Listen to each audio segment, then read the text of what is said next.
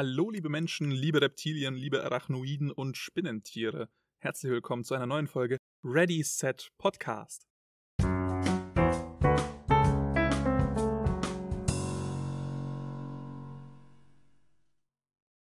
Mein Name ist Andreas.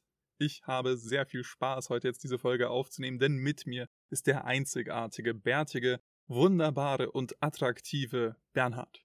Ich dachte schon, du redest über wen anders. Hi. Ich, ich dachte, auch, ich dachte auch am Anfang, ich rede über Aha. mich und so ist es ein bisschen in den Flow ja. gekommen, aber dann dachte ich mir, nee, ich sollte eigentlich dich erwähnen, weil du mhm. neben mir hockst. Du bist dein eigener Hype-Man. Alter, ich bin wirklich hyped auf die Folge, denn ich bin nach langer Zeit endlich mal wieder Host und ich habe mir ein fantastisches Thema ausgesucht. Wir quatschen heute über Slow Burns, über langsame Filme, über Filme, wo Menschen einschlafen, weil ich liebe solche Filme. Bernie ist irritiert. Ich bin so, ich, ich wollte gerade so Richtung Frage stellen, mit welchen Leuten schaust du die Filme, dass du weißt, dass sie einschlafen? Ich habe also legit bei Burning, also der Name der Folge wird mitunter irgendwo wird Slow Burn, Klammer auf, Ing drin stehen, weil Burning ist mein liebster Film aus dieser Kategorie. Aha. Und ich habe mir den äh, mit Sabrina, äh, meiner besten Freundin, angeschaut und die ist tatsächlich kurz vor der letzten Szene eingeschlafen. Excuse you? Yes. Oh, wie kann man sich selbst so viel Freude berauben?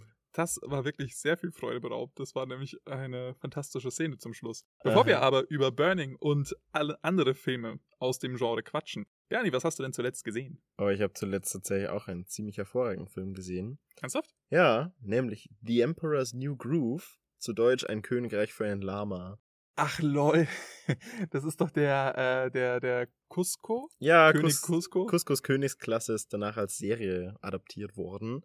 Er ist ein Disney-Film von 2000. Ich weiß nicht, ob es der erste im neuen Jahrtausend war, aber damn ist das ein, das ein Statement gewesen. Für was Disney im neuen Jahrtausend alles erreichen will. Nämlich die droopiest Animation eines Lamas, die ihr je gesehen habt. Was heißt denn droopy? Einfach sehr sehr viel Gewicht und sehr viel Bounce in den Bewegungen. Bounce. Okay. Und ja, und dieses Lama ich dachte, ist, ist, Ich dachte ist, am Anfang wegen Drooling so ein bisschen, dass es halt sabbert. Oh, ich glaube auch, dass einige Sachen ein bisschen sabbern. Geil. Ja, Insekten und so kommen auch hm. vor. Stehen auf der Speisekarte. Und die sind ja auch eingeladen in unserem ja. Podcast. Tatsache. Wow, das ist thematisch richtig passend hier. Was für einen Film hast du denn zuletzt gesehen? Ich habe zuletzt einen äh, weiteren Film von Wong Kar Wai gesehen. Der ist. Willy Wonka Wai? Nein. der ist vor allem Dingen für In the Mood for Love bekannt und äh, Fallen Angels ist äh, neben Chunking Express noch einer der großen Filme von ihm, oder der hat auch ganz, äh, 2047 hat er auch, oder 2046, eine Jahreszahl hat er noch gemacht. Ähm, Jedes Mal, wenn ich mit dir podcaste, bin ich auch in the mood for love. Geil. Mhm. Fallen Angels ist ein sehr interessanter Film. Es geht eigentlich an sich um einen Auftragskiller, der raus aus dem Business will und seine Assistentin, die in ihn verliebt ist. Das ist eigentlich so der Main Plot. Wahnsinnig interessant und schön und das Verlangen und die, die Frustration und die Trauer und der Schmerz, die diese beiden Menschen empfinden, wird auf eine fantastische Art und Weise dargestellt. Aber das sind nur so 50% vom Film, weil die anderen 50% sind ein Typ, der nicht redet und in Geschäfte reingeht und so tut, als ob er da arbeiten würde und rippt dann im Endeffekt Leute ab. Wait, what? ja, und zieht dann einfach Leute ab, indem er sie dazu zwingt, die Sachen zu kaufen. Beispielsweise, wenn er halt irgendwie ein Eisverkäufer ist, dann zwingt er den Typen da 50 Eiskugeln zu kaufen und seine Familie herzuholen und die müssen dann alle Eis essen. Und ansonsten werden sie verprügelt, wenn sie es nicht machen. Warte. Aber auf eine charmante Art und Weise. Er droht ihn auf charmante Art und Weise Gewalt an und verkauft somit 50 Eis? Es ist weird. Es ist, es macht absolut keinen Sinn und es ist komisch. Es, es klingt amazing. Dir könnte es sehr gut gefallen. Ich würde auf jeden Fall 50 Eis kaufen, wenn mir jemand Gewalt androhen würde. Ich glaube, du würdest auch so 50 Eis kaufen, ohne dass jemand Gewalt androht. Aber ja. der entscheidende Punkt ist halt wirklich, es ist an sich ein sehr ernster und düsterer Film, der aufgelockert und aufgebrochen wird, eben durch diesen Comic Relief. Und der nimmt so viel Platz ein, dass ich mir dann wieder dachte, okay, keiner weird. Und es ist wirklich komplett anders als alles, was man halt so kennt aus dem normalen Filmkonsum, den man halt so hat. Und es macht sehr viel Spaß, aber es ist auch wirklich sehr, sehr weird. Und ich persönlich hätte mir gewünscht, es würde sich mehr reinlehnen in die Relationship zwischen Killer und Assistentin. Aber Es gab eben dann auch noch diese Comic Relief Situation. Weil das Schöne ist, dass diese Beziehung zwischen Killer und Assistentin sehr langsam ist. Sehr charakterbezogen. Und es wird sich wirklich Zeit genommen, da die Emotionen dieser Menschen wirklich zu beobachten. Und du kannst vielleicht schon dir vorstellen, dass ich hier gerade eine fantastische Überleitung zu unserem Thema mache. Ja, zu Essen. Meine Emotion ist nämlich Hunger gerade. Hunger auf Slowburn-Filme. Fürchterlich, Alter. Ich hab dir ich die dich. Überleitung geklaut. I ich hasse you. Dich, ich hasse dich so sehr.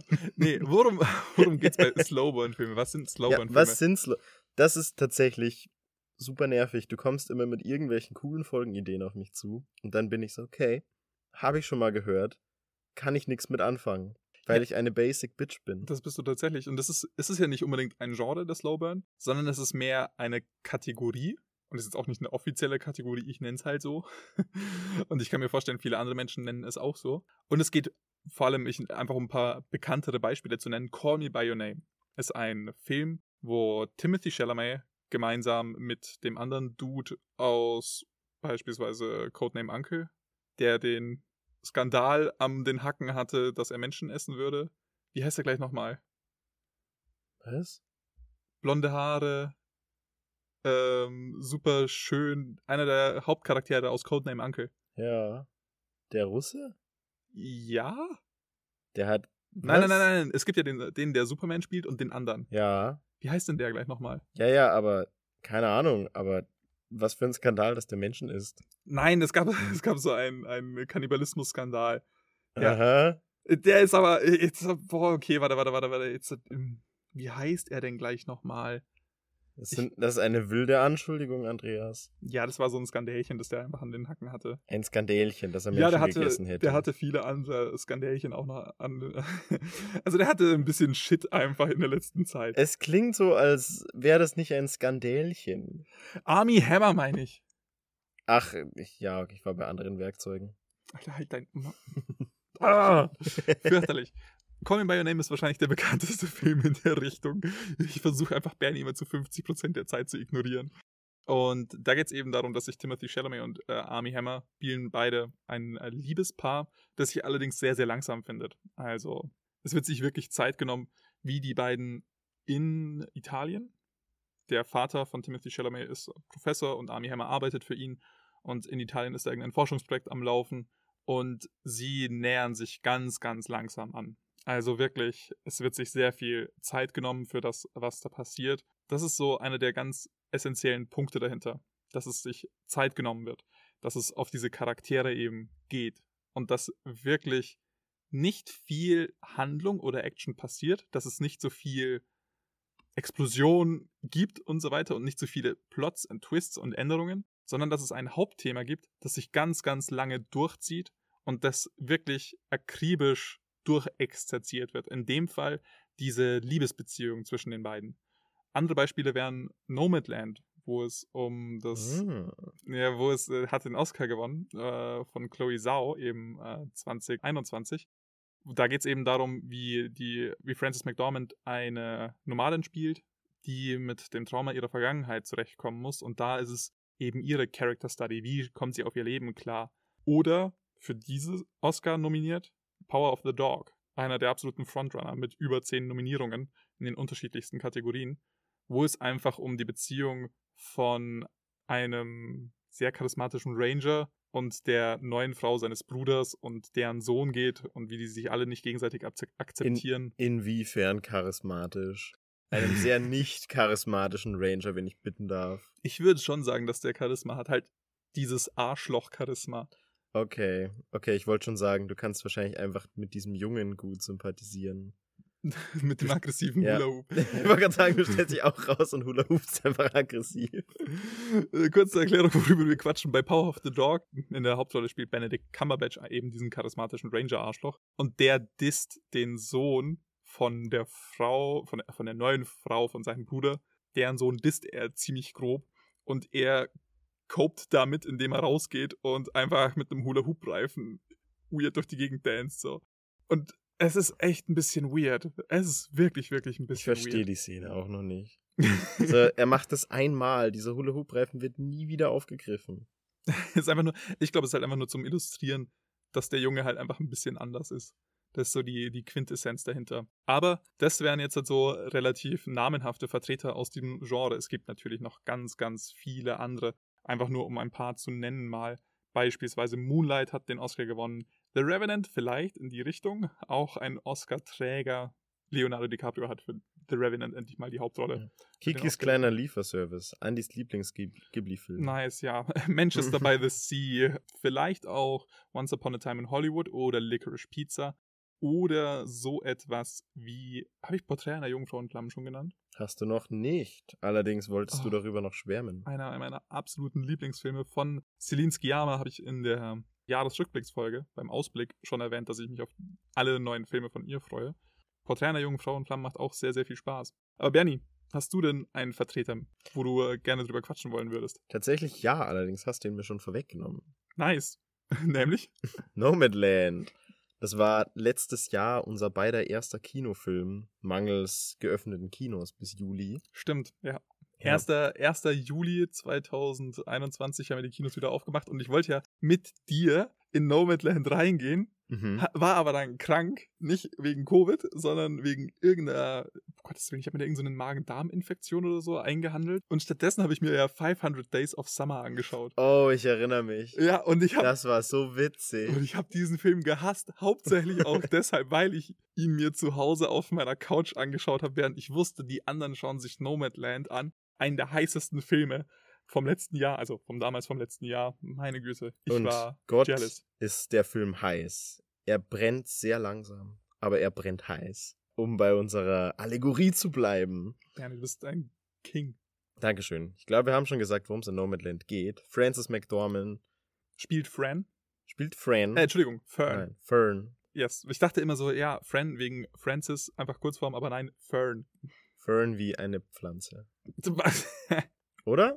Ich weiß nicht, ob Fern eine Pflanze ist. Ich, ich glaube, glaub, dass Fern eine Pflanze ist. Ich glaube nicht. Fern. Farn.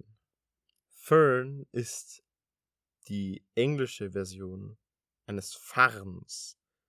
Und Farne sind das, was Dinosaurier immer in Büchern essen.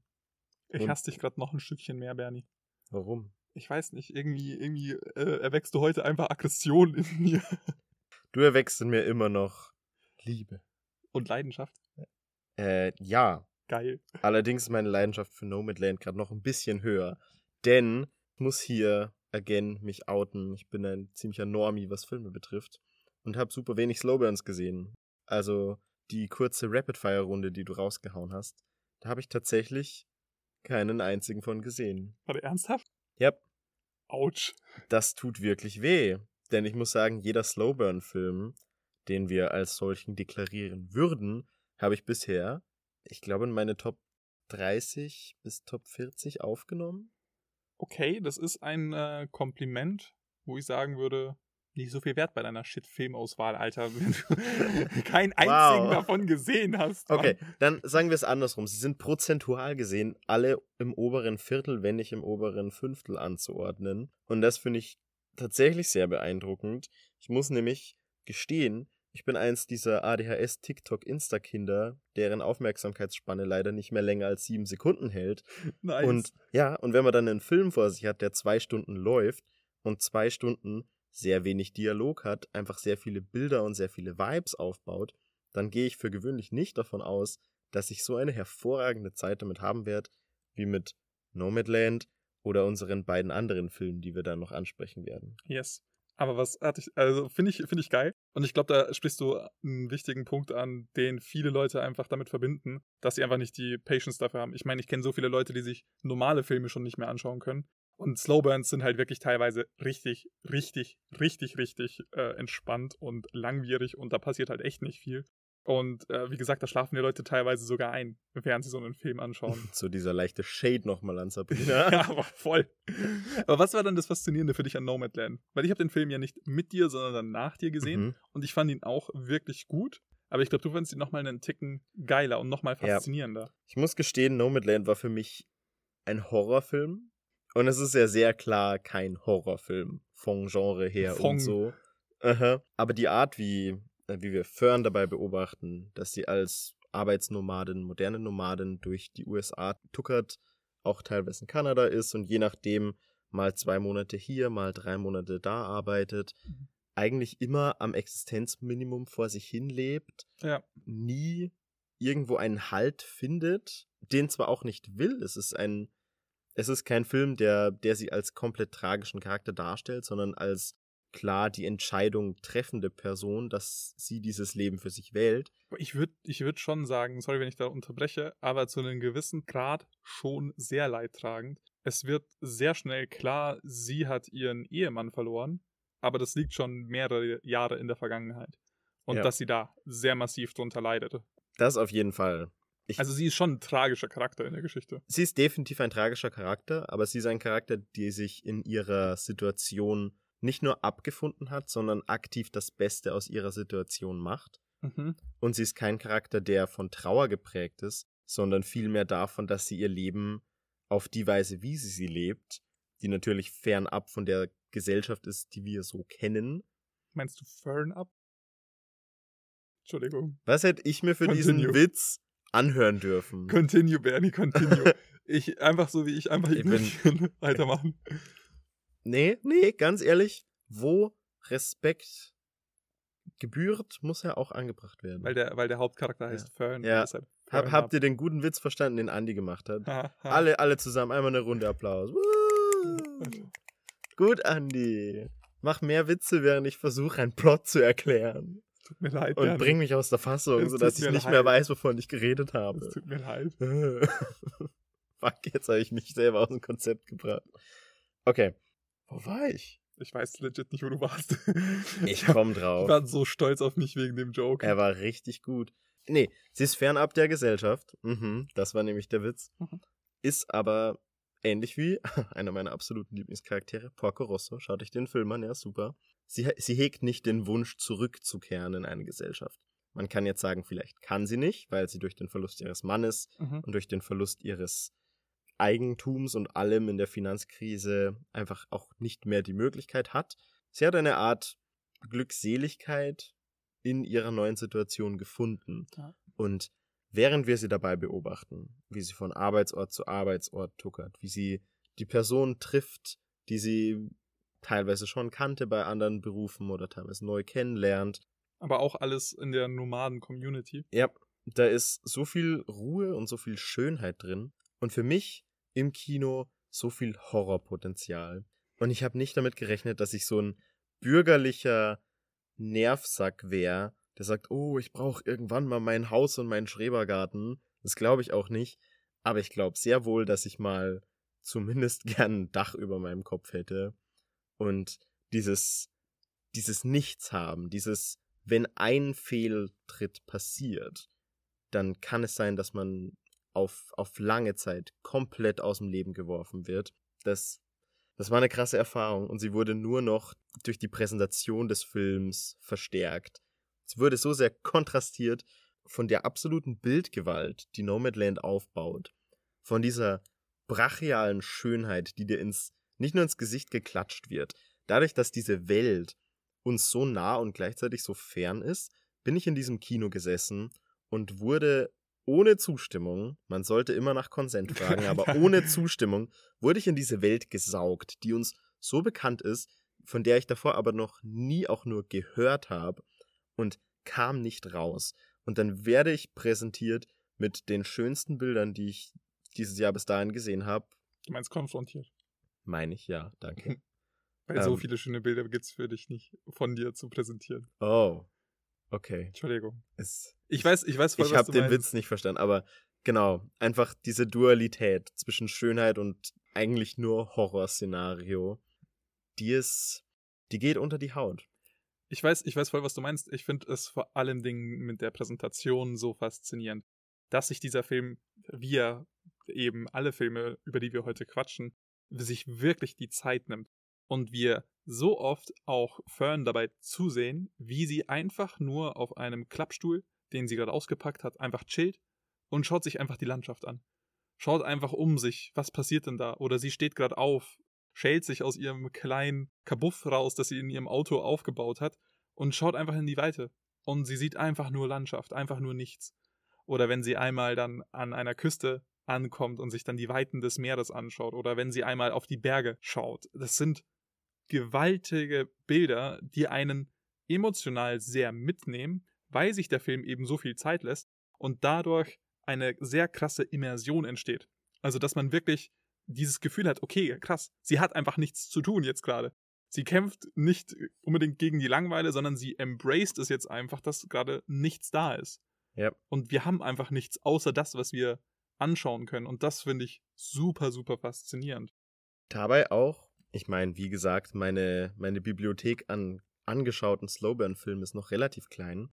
Aber die, die ich kenne, spielen alle im, zum einen im Jetzt, was natürlich Zufall ist. Oder vielleicht einfach gerade zeitgemäß. Aber sie spielen vor allem in der uns bekannten Welt. Jeweils mit einem Twist. Also, mhm. Nomadland spielt natürlich in den Staaten, so wie wir sie kennen. Allerdings eben ein Aspekt davon, den ich so noch nicht gesehen habe. Und ich habe das Gefühl, dass viele Slowburn-Filme diesen, äh, diese Herangehensweise teilen, dass sie uns mit einer Welt präsentieren, die wir ja kennen. Und in dieser Welt eine Lebensart präsentieren. Und zum einen darauf bauen, dass wir uns, dass wir schon wissen, wie wir navigieren müssen in dieser Welt, was, was wir davon erwarten können, wie, wie Menschen funktionieren, wie welche Ereignisse, die ihnen passieren würden, welche Effekte haben. Und diese Art der Präsentation war vor allem bei Nomadland für mich super spannend, weil die Welt gleichzeitig so, so bekannt und so alien war. Alien ist kein deutsches Wort. Fremd. Fremd, danke. Fernd. ja, das, das Ding ist, ich finde auch, was durch die Art, wie dieser Film präsentiert ist, ist auch so ein sehr immersiver Aspekt mit dabei dass man halt, du hast es auch schon gesagt, dass man so richtig reingesogen wird. Und es wirkt etwas realer, fast schon zu real. Und im Nachhinein von dem Film habe ich dann mal nachgeschaut, weil das irgendwie für mich so komisch sich angefühlt hat. Und dabei habe ich dann auch wirklich festgestellt, ja, es gibt nur zwei Schauspieler in diesem Film, eben in der Rolle von Fern und Dave. Und einer davon gespielt von der fantastischen Frances McDormand. Also man muss auch dazu sagen, eine absolut überragend gute schauspielerische Leistung und in meinen Augen auch die beste aktive Schauspielerin unserer Zeit gerade im Moment. Aber Meryl Streep? Äh, nein. Find, ich finde Francis McDormand so viel besser. Okay, okay. Ich Francis McDormand ultra gut. Also, Meryl Streep Nation, ihr wisst, was ihr mit Andy machen müsst. Auf jeden Fall. Die anderen Charaktere, abgesehen von Fern und Dave, sind reale Menschen. Also das sind Menschen, die tatsächlich so existieren. Also es gibt noch beispielsweise eine Linda, eine Freundin von ihr, die immer wieder auftaucht. Eine Swanky, die. Swanky ist so ein Schatz. Swanky, eine, eine Person, die an Krebs erkrankt ist und leider bald sterben wird. Oder Bob Wells, der ein, ja, wie soll man das jetzt sagen? Er hat eine Gruppe aufgebaut und ist mehr oder weniger ein Gruppenleiter von mehreren unterschiedlichen Nomaden. Hat so im An äh, an Anführungszeichen so eine Community auch gegründet und da so eine Gemeinschaft auch wirklich reingebracht. Und der wirkt so wie der Granddaddy von allen. Und der entscheidende Punkt ist, diese letzten drei Menschen, die gibt es tatsächlich so. Wenn man sich eine Liste von den Staff-Members anschaut, die, die heißen eins zu eins so, weil sie einfach echte Menschen sind. Und Chloe Zhao, die Direktorin, hat da einen sehr interessanten Spagat zwischen Fiktion und Dokumentation genommen, dass sie eben diese echten Menschen einfach da reingehauen hat und teilweise auch wirklich für lange Zeit erzählen lässt. Also Bob Wells, wie er mit seiner Vergangenheit umgehen muss. Oder es gibt diese eine Szene, wo Swanky davon erzählt, wie sie mal einen gigantischen Vogelschwarm gesehen hat. Und das ist alles, was passiert. Und du hockst in diesem Kino drin und du bist so gefesselt einfach. Ein, nur von dieser Erzählung von diesem Vogelschwarm. Und das finde ich ist so, so interessant, einfach, dass das dieser Film hinbekommt. Und ich würde jetzt halt argumentieren, dass der Film es nur schafft, so einen Punch zu haben, weil er sich eben die Zeit nimmt dafür. Da würde ich jetzt halt gerne überleiten zu dem nächsten Punkt, einfach so, also woher, was ist, was ist denn die Grundfaszination dafür? Weil da ist für mich der ganz, ganz entscheidende Punkt, es braucht halt einfach so ein bisschen Anlauf, dass es dir halt so richtig ins Gesicht hauen kann. Also so, so fühlt sich das für mich halt wirklich an. Wenn sich der Film die Zeit nimmt, dann sind diese emotionalen Höhen so viel höher, als es irgendein anderer Film je sein kann. Und das finde ich das Faszinierende an diesen Slowburn-Filmen. Ich muss sagen, ich weiß nicht, wie sehr ich zustimme, dass man, dass man verallgemeinert sagen könnte, Slowburn kriegen höhere Höhen und tiefere Tiefen hin. Allerdings wirken sie natürlich vielleicht zum einen durch den Kontrast zum ja, Rest. Der Kontrast einfach ist der so viele Punkt, würde ich sagen. Ja, genau. Ich muss nämlich sagen, eine meiner Hausaufgaben für dieses Mal war, mir Stichpunkte zu unseren Filmen zu machen, was mir an ihnen besonders gefallen hat. Und an allen wollte ich den Stichpunkt Ruhe und Zeit mit mhm. aufnehmen. Die Zeit, die diese Filme brauchen, ist eben nicht dafür, dass wir besonders viel Plot hinbekommen. Es ist nicht dafür da, dass wir uns durch 300 Seiten Herr der Ringe durchhauen können, wie das vielleicht in einem 3 Stunden Herr der Ringe Film der Fall ist, sondern, wie schon mehrmals gesagt, relativ wenig Storypunkte, wenn wir sie theoretisch in der Stichliste, in der Stichpunktliste aufschreiben würden, ja, man kann, werden man kann den Plot, abgehakt. Man kann den Plot eigentlich immer in einem Satz ganz, ganz locker ja.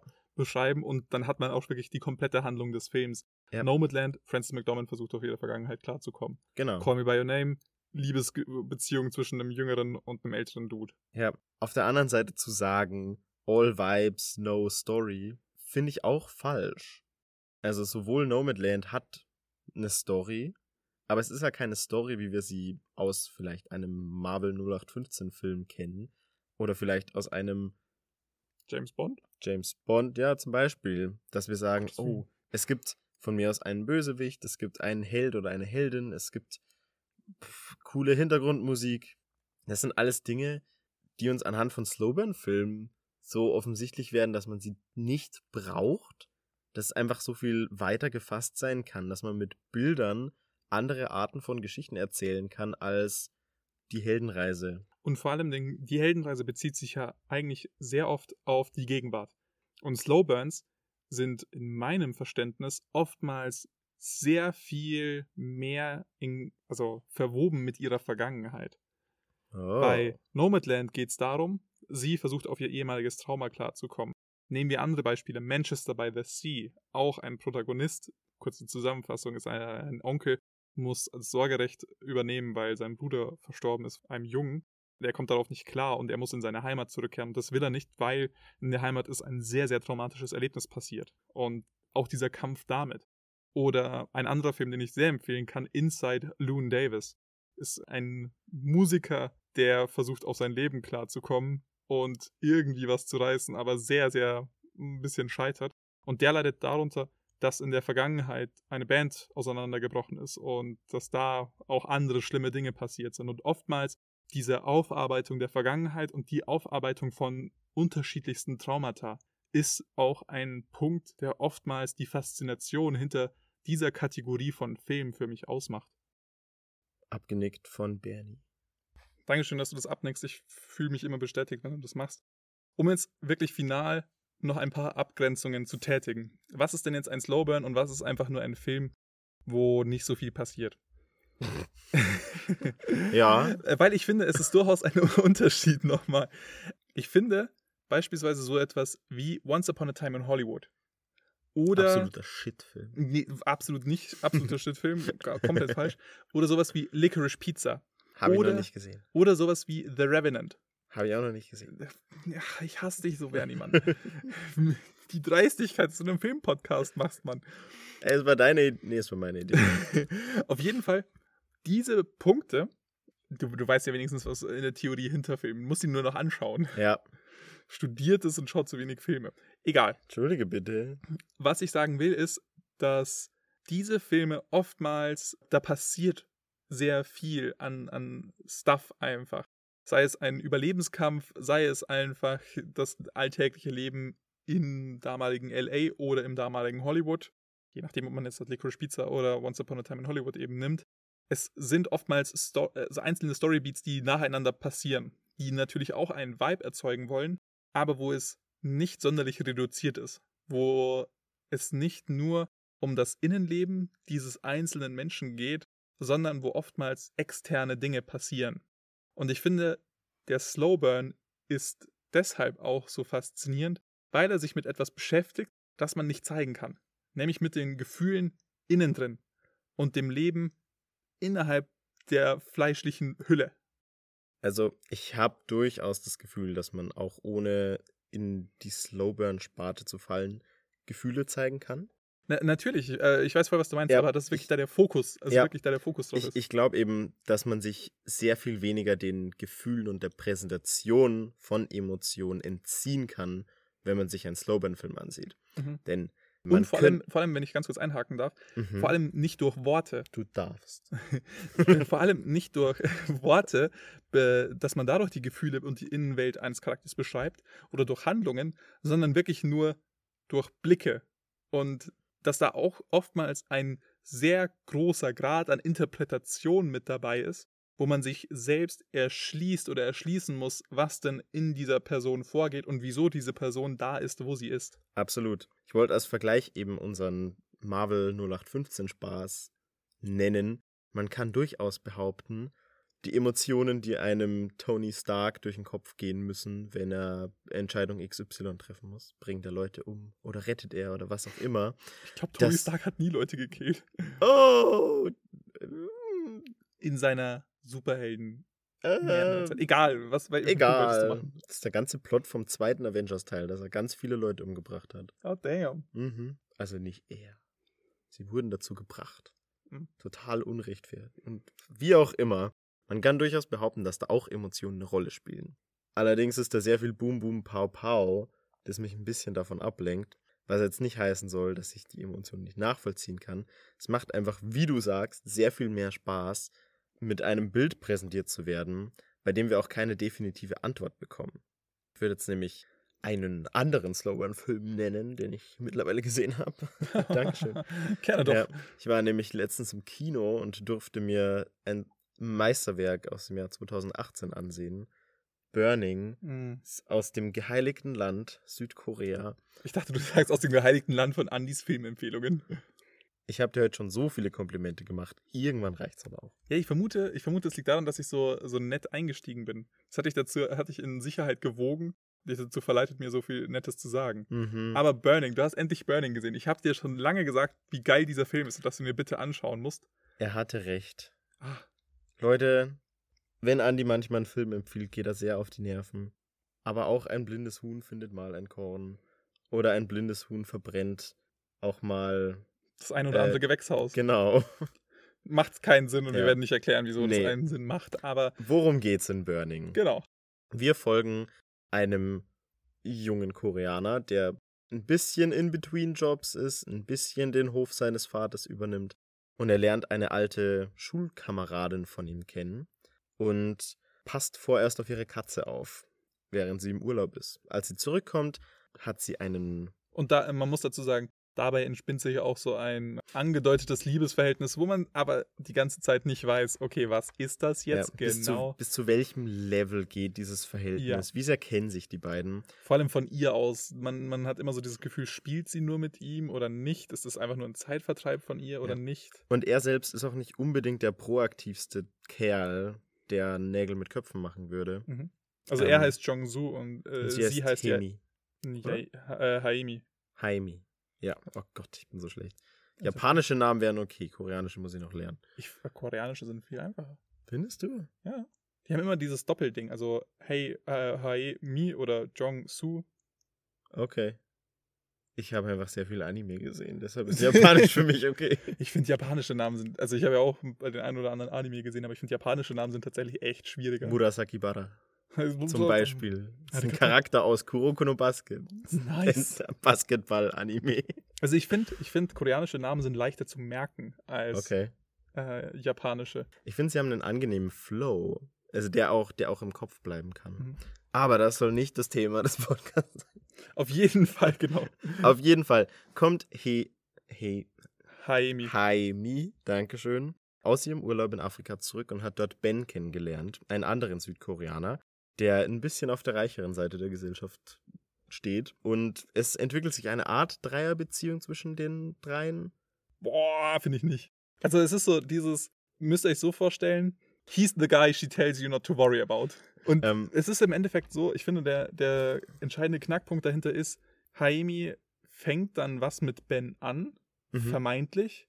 Und die ganze Sache mit Jong-Soo wird nie wieder thematisiert. Also sie sehen sich oft noch und interagieren oft noch miteinander, aber sie haben nichts mehr miteinander. Und er wird mehr oder weniger still ausgetauscht gegen den reicheren, älteren, besser aussehenden und erfolgreicheren Ben. Sehr viel besser. Es ist ein beide Sehr viel aber besser damn. Ben ist. mm.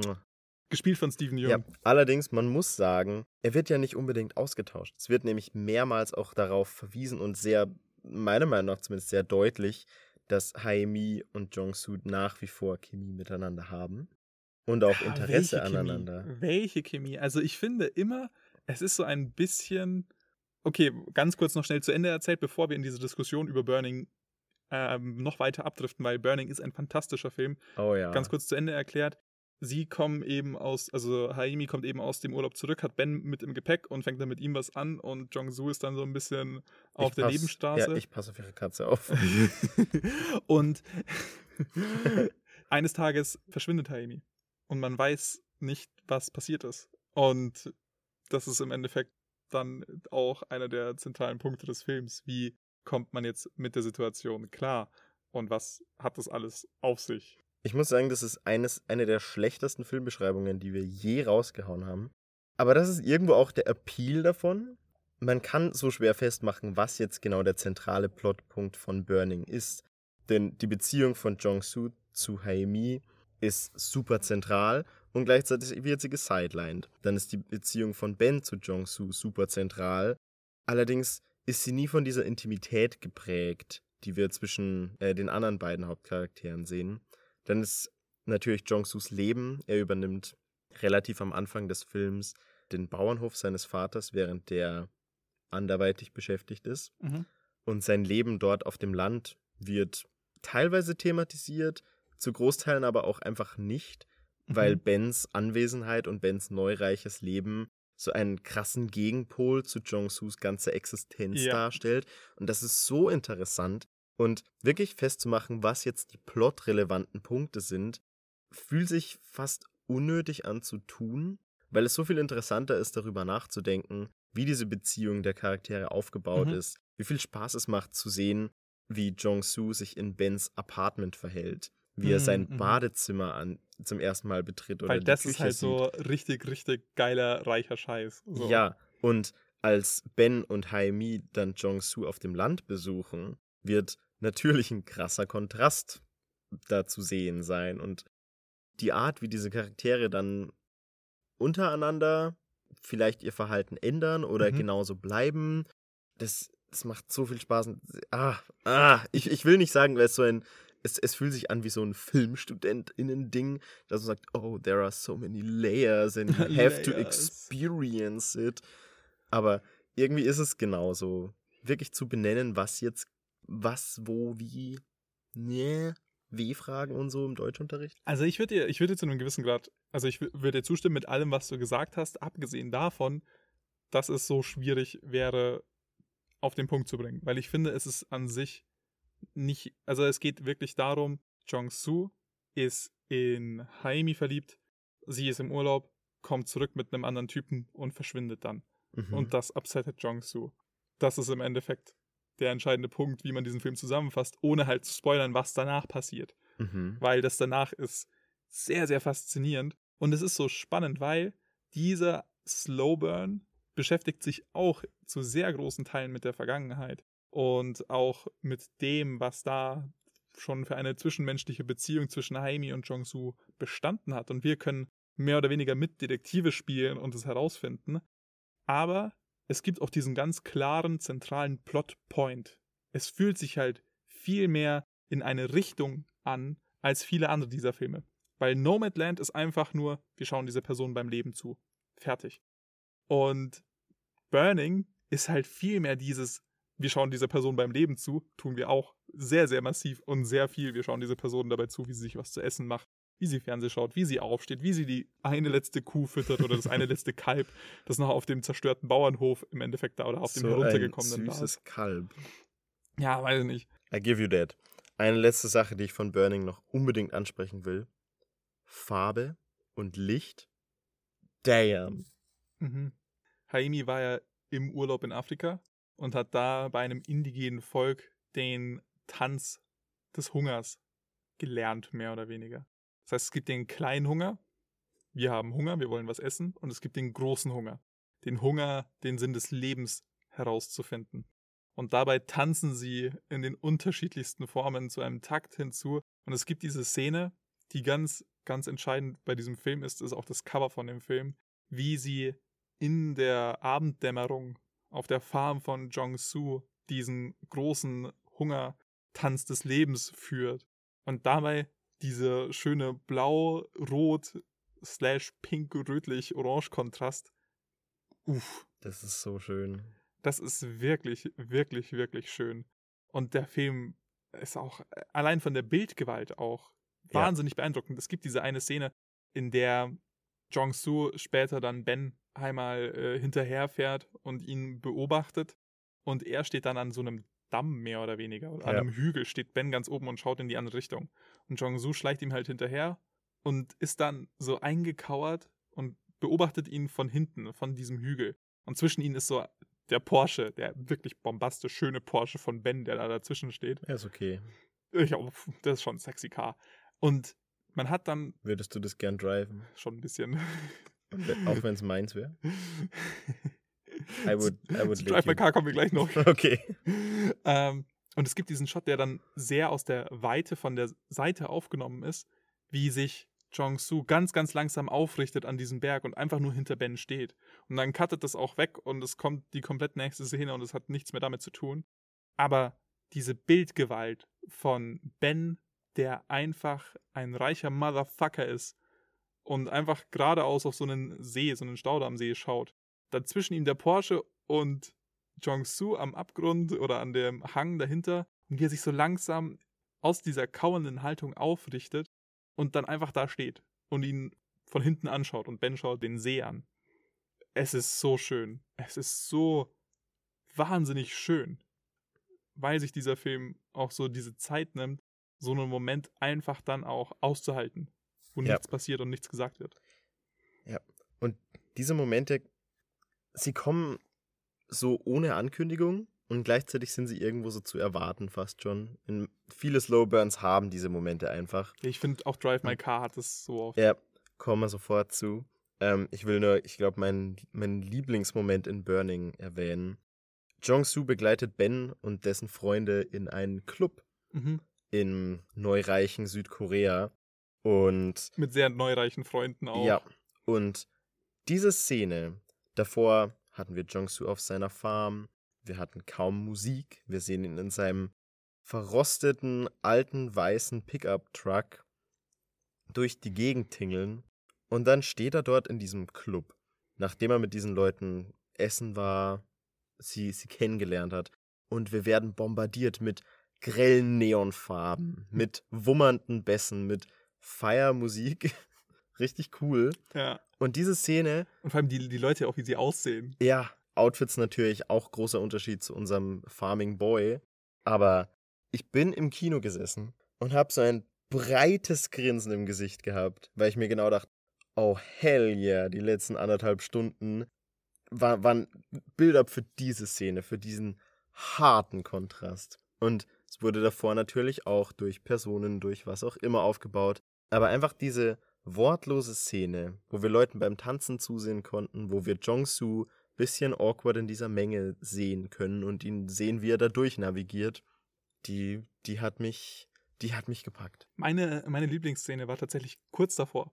Also wirklich ganz kurz davor, weil sie gehen zuerst essen und dann gehen sie in den Club feiern. Mhm. Und bei dieser Szene beim Essen, da erzählt Haemi auch dieser Freundesgruppe einfach von ihrem Afrika-Urlaub. Und sie ist so mega begeistert, hat voll die gute Experience gehabt und so, hey, ja, voll schön, richtig, richtig cool, da und das und das. Und Jede ja, Lisa in Australien. Habt ihr, ja, wirklich so. Sie war basically die Lisa in Australien. Sie war jünger als alle anderen, ist so mega begeistert davon. Und diese Art und Weise, wie sie mehr oder weniger belächelt wird ja. von den anderen, ist so perfide irgendwie. Und es fühlt sich fast so an, als ob Ben ein, eine Person mitgebracht hat, einfach nur zur Belustigung von seinen Freunden. Und das merkt man auch an, an Ben selbst. Haimi steht dann auf und performt dann auch wieder diesen Tanz des, äh, des großen Hungers. Und am Anfang klatschen die Leute noch mit und schauen sie dann aber irgendwann einfach nur noch verwirrt an, aber auch so leicht belustigt, so als ob sie Trash-TV gerade live erleben würden. Jong-Su ist diese Situation sichtlich unangenehm. Und er schaut dann einmal zu Ben rüber und Ben gähnt und schaut dann ihn an und sieht, dass Jong-Su seinen Blick sucht. Und er lächelt ihn einfach nur an und, und lacht so ganz leicht. Und es ist so herzzerbrechend einfach. Es passiert nicht viel, es passiert nicht mehr und die Szene wechselt dann auch wieder. Aber dieses Innenleben von Jong-Soo, wie er ein Verlangen nach Haemi hat, sie aber nicht hat, weil Ben was mit ihr gerade am Laufen hat und für Ben das einfach nur so ein Spiel ist. Und wie er da so ganz leichtfertig damit umgeht, wie egal ihm das ist, alles einfach. Das tut richtig, richtig weh. Dass Jong-Soo ist nicht, dass er sie, dass er seine Liebe nicht an eine Person verloren hat, die sie auch komplett liebt, sondern dass er seine Liebe an eine Person verloren hat, die einfach nur damit spielt. Und das ist echt, echt intens. Und das wird in mehreren Szenen, in den unterschiedlichsten Arten klar und das tut so weh. Und nicht nur aus der Perspektive von Jong-Soo, sondern auch aus der Perspektive von Haimi, die so klar auf der Suche nach dem Sinn des Lebens ist, die so lost ist einfach, die keine wichtigen und ja, krassen Bindungen in ihrem Leben hat und deshalb auch sich so darüber freut, Jong-Soo am Anfang des Films wiederzusehen, den sie aus der Vergangenheit, aus ihrer Kindheit kennt. Es ist, finde ich, so ein schmerzhaft schöner, melancholischer Film auch. Und das geht einem wirklich wahnsinnig unter die Haut. Abgenickt von Bernie. ich habe nichts mehr hinzuzufügen. Ich kann dir nur zustimmen. Ja. Und da finde ich auch ein, ein anderes Thema, ein Überthema, das sehr gut zu Slowburn-Filmen passt auch, ist dieses Verlangen. Einfach diese, diese Gier nach irgendetwas. Sei es eben. Schokolade. Sei es Schokolade. sei es ein anderer Mensch oder sei es irgendein anderer Zustand oder sei es die Bewältigung der Vergangenheit, was auch immer. Ich finde, um ganz kurz noch ein schnelles Beispiel zu nennen, ich finde Shame, den habe ich auch schon mal angesprochen. Ein Film, wo Michael Fassbinder in der Hauptrolle spielt. Und er spielt einen sexsüchtigen ja, Geschäftsmann mehr oder weniger, sehr erfolgreich im Leben, hat eigentlich alles, sieht gut aus, charismatisch, intelligent und charmant. Aber er ist halt einfach sexsüchtig und leidet wahnsinnig darunter. Und er hat halt dieses Verlangen nach dem Beenden dieser Sucht und nach dem Beenden des Ist-Zustands. Er will da eigentlich einfach raus ich finde das super, super spannend, dass auch Verlangen in den unterschiedlichsten Formen in Slowburn-Filmen halt extra gut dargestellt werden kann, meiner Meinung nach, weil es ja so eine sehr intime Sache ist. Und Intimität ist in Slowburn-Filmen einfach ein ganz, ganz großes Schlagwort, das da fantastisch rübergebracht werden kann, finde ich. Die Nähe, die wir zu den Charakteren einfach aufbauen können, indem wir ihnen dabei zuschauen, wie sie sich was zu essen machen, wie sie einen Kuhstall ausmisten oder wie sie gerade einfach mal für 15 Minuten mit dem Auto fahren. Es ist eine andere Art, eine Figur so kennenzulernen, als über Exposition oder über relevante Plotpunkte. Es fühlt sich nämlich tatsächlich so an, als würden wir das Privatleben dieser Person kennenlernen. Wir nehmen einfach teil und sehen diese Person so, wie ja, sie sich nicht mal selbst sehen kann. Und um jetzt dann noch zum letzten Film zu kommen, weil den habe ich ja jetzt schon des Öfteren. Ich glaube, es ist das vierte Mal, dass wir über. ja, und jetzt hat endlich mal in einer Folge auch drüber zu quatschen. Ich will zum Ende auch noch Drive My Car erwähnt haben. Meinen Lieblingsfilm von 2021 ist nominiert für die Oscars dieses Jahres, äh, diesen Jahres. Oder dieses Jahres? Ist auf jeden Fall nominiert. Jenes Jahres. Oscar-nominierter 2022 für Best Picture ich halte die Wahrscheinlichkeit, dass der Film Best Picture erhalten wird, für leider Gottes wahnsinnig gering. Aber. Ich meine, was ist denn die Competition bitte? Na, zum Beispiel Power of the Dog. Ich möchte bei Drive My Car trotzdem nochmal darauf hinaus, dass all die Punkte, die wir angesprochen haben, fast schon zur Perfektion auch aufgearbeitet werden. Er behandelt eben das Verlangen auch so gut, weil es geht ja, kurz nochmal zur Zusammenfassung, worum es geht, wir haben es ja schon ein paar Mal erzählt, es geht um einen Autor, dessen Frau stirbt, er ist traumatisiert und kommt dann eben in die Rolle, dass er nochmal ein Drehbuch schreiben muss. Und da interagiert er dann mit seiner Fahrerin, daher der Titel Drive My Car, und kann so ein bisschen das Trauma langsam Stück für Stück aufarbeiten. Also er setzt das Drehbuch in einer Theaterveranstaltung um und arbeitet daran. Genau. Ja. Und da ist so der entscheidende Punkt. Drive My Car ist so, der, der Film sammelt all diese Elemente, über die wir jetzt schon gesprochen haben, so fantastisch zusammen. Verlangen ist zentral.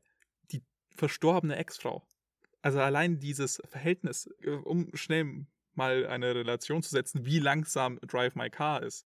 Wir schauen circa einer Dreiviertelstunde dabei zu, wie der Mann mit seiner Ehefrau interagiert und dann stirbt sie und dann rollt so der Titel des Films ein und der Film beginnt und dauert dann danach noch zwei Stunden und 15 war, Minuten, so Pi mal Daumen. Das war so weird. Ich bin im Kino drin und dachte mir, das ist jetzt aber nicht schon vorbei, oder? Nee, das hat Richtig weirde Endcredits, wo die einfach 15 Minuten mit dem Auto rumfahren und blenden nochmal den Titel ein.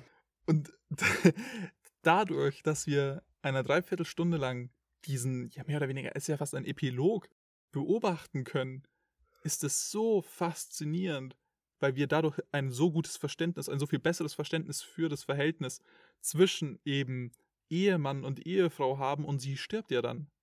Äh, und er kommt darauf nicht klar. Er kann damit nicht umgehen, weil, das ist jetzt vielleicht ein kleiner Spoiler, er beobachtet sie auch dabei, wie sie ihn betrügt aber sie stirbt, bevor er sie damit konfrontieren kann. Und er hat sich dazu entschieden, es lange zu ignorieren, erstmal, also wo sie noch gelebt hat, und dann will er sie damit konfrontieren oder er hat die Hoffnung, hey, vielleicht redet sie ja damit, jetzt mit ihm darüber. Und er findet sie dann verstorben in der Wohnung, aufgrund von einer Hirnblutung. Und es ist so herzzerbrechend. Und dann zwei Jahre später, wir beobachten ihn in seinem alltäglichen Leben und wir sehen, er hat es nicht verarbeitet. Er ist nicht drauf klargekommen, was da passiert. Und er hat es weggeschoben, aber er kann damit noch nicht umgehen. Das heißt, wir haben hier zum einen dieses Verlangen nach seiner verstorbenen Frau, nach einer Liebesbeziehung, wie er sie damals hatte, weil das war eine sehr, sehr intensive Liebesbeziehung. Aber auch Trauma, dass sie verstorben ist. Und andere Traumata, die noch mit dazukommen, die wir dann im Verlauf des Films erst kennenlernen. Und das kann einen Menschen nicht unberührt lassen würde ich sagen. Also, solange man nicht einschläft. Aber wem wird das schon passieren? Und äh, man muss auch dazu sagen, der Film oder alle guten Slowburns sind auch wirklich äh, nicht dafür prädestiniert, dabei einzuschlafen. Sie müssen pervers gut abgefilmt sein.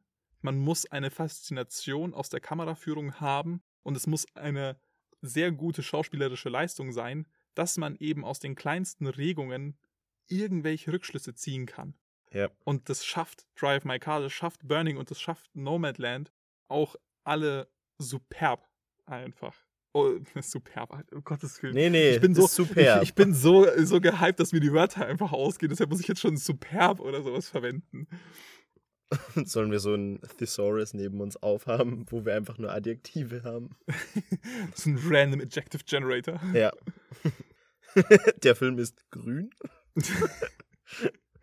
nee, und deshalb Drive My Car ist auch eine Empfehlung, die ich da aussprechen möchte, weil der Film dauert drei Stunden. Drei verdammte Stunden, ne? Andreas regt sich über jeden Film auf, der länger als drei Stunden ist. Nee, ich, Wenn er nicht länger als zwei Stunden, meinst du? Ja. Also ich bin, ein, ich bin durchaus ein Fan von kürzeren Filmen und es gibt wenig Filme, die ich so dermaßen liebe, die so lange sind. Aber Drive My Car schafft es auch, so die Zeit zu relativieren. Also auch wenn es drei Stunden sind, es kommt einem nicht so vor. Nope, definitiv nicht. Und ich bin ein krasser Fanboy. Und Drive My Car, wir haben Bildgewalt schon angesprochen gehabt, aber ich glaube, Drive My Car ist steht Burning und Nomadland in nichts nach. Ich glaube, es ist vielleicht sogar der stärkste, zumindest zwei der Bilder an Drive My Car finde ich hm. stärker als alle anderen. Wenn es um äh, Bildkomposition geht, meinst ja. du? Ja. Oh mein Gott. Wir haben schon so oft erwähnt, diese Konversation, die einfach die Fahrerin und der dann Ehemann äh, miteinander führen auf dieser Tribüne, ja. wo zur Hälfte irgendwie das Meer gefilmt wird, zur anderen Hälfte die Tribüne, wo sie stehen. Ja. Ich weiß auch nicht, wieso. Oder das auch, wie sie im krass. Auto sitzen und beide die Hände raushalten und rauchen. Ja. Ah. Oh. Oh. Schaut euch Drive My Car an. Schaut euch Burning an Ja. und schaut euch Nomadland Ja, an. Es macht euch Screenshots, nehmt es Filme. als Desktop-Hintergrund. Und zu guter Letzt, um die Folge abzuschließen, möchte ich euch noch einen letzten Tipp geben. Haben wir jetzt nicht so im Detail drüber sprechen können, weil den der Bernie noch nicht geschaut hat. Ja, der Deshalb auch Bernie ist nämlich äh, ein kleiner Pisser. Oh wow. Okay. Deshalb auch nochmal ähm, jetzt an der Stelle einer meiner absoluten anderen Lieblingsfilme. Es ist so oder so, wirklich viele von Slowburns sind meine absoluten Lieblinge. Aber ich muss auch dazu sagen, es ist schon manchmal Hit or Miss. Weil wenn ein Slowburn-Film es nicht schafft, diese Faszination auszulösen und es schafft, dieses, diesen magischen Moment rauszukitzeln, dann ist man halt einfach nur dabei da.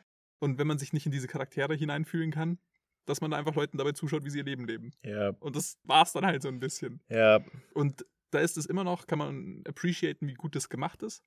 Aber wenn es nicht klickt, dann klickt es nicht. Das ist das Ding, wo ich auch noch sagen muss am Ende. Um eine letzte Empfehlung auszusprechen, schaut euch unbedingt von Celine Skiyama Porträt einer jungen Frau in Flammen an. Dieser Film hat mir den härtesten Gänsehautmoment aller Zeiten gegeben, den ich je im Kino hatte. Also noch mehr als eine ganz bestimmte Kellerszene in einem ganz bestimmten Lieblingsfilm namens Parasite. Oh, okay. Diese eine Szene in Porträt einer jungen Frau in Flammen, kurz zur Erklärung, es geht um eine Liebesbeziehung zwischen zwei Frauen Ende des 18. Jahrhunderts. Das heißt, äußerst komplex und äußerst kompliziert und soll auf gar keinen Fall sein. Und das Schöne an diesem Film ist, Musik gibt es nicht. Es gibt keine Musik, die extern eingespielt wird, sondern nur, wenn sie tatsächlich passiert in diesem Film. Und das erste Mal, wo Musik auftritt, ist es, wo mehrere Frauen einfach im Chor singen. Und das hat mir so einen absolut bombastischen Gänsehautmoment gegeben, weil eben davor über eine Stunde hinweg kein einziger musikalischer Ton gefallen ist und dann das gekommen ist. Das kann man erst dann verstehen, wenn man es mal gesehen hat. Deshalb werde ich da auch jetzt gar nicht so viel weiter drauf eingehen. Der Film erfüllt auch ganz, ganz viele Punkte, über die wir jetzt gerade gesprochen haben, was Slowburn-Filme so spannend und so faszinierend macht. Und damit möchte ich jetzt auch aus der Folge rausgehen. Schaut euch unbedingt Slowburn-Filme an, lasst euch wirklich darauf ein, versucht gegen euer eigenes inneres TikTok, Insta, ADHS-Kit anzukämpfen und lasst euch einfach mal drauf ein. Es ist so ein geiles Erlebnis, wenn man diese Kategorie von Filmen erleben kann. Ich kann da wirklich nicht mehr schwärmen, als ich es tue. Superb. Super. Außerdem fühlt man sich anderen Filmfans gegenüber erhaben. Das ist ganz wichtig.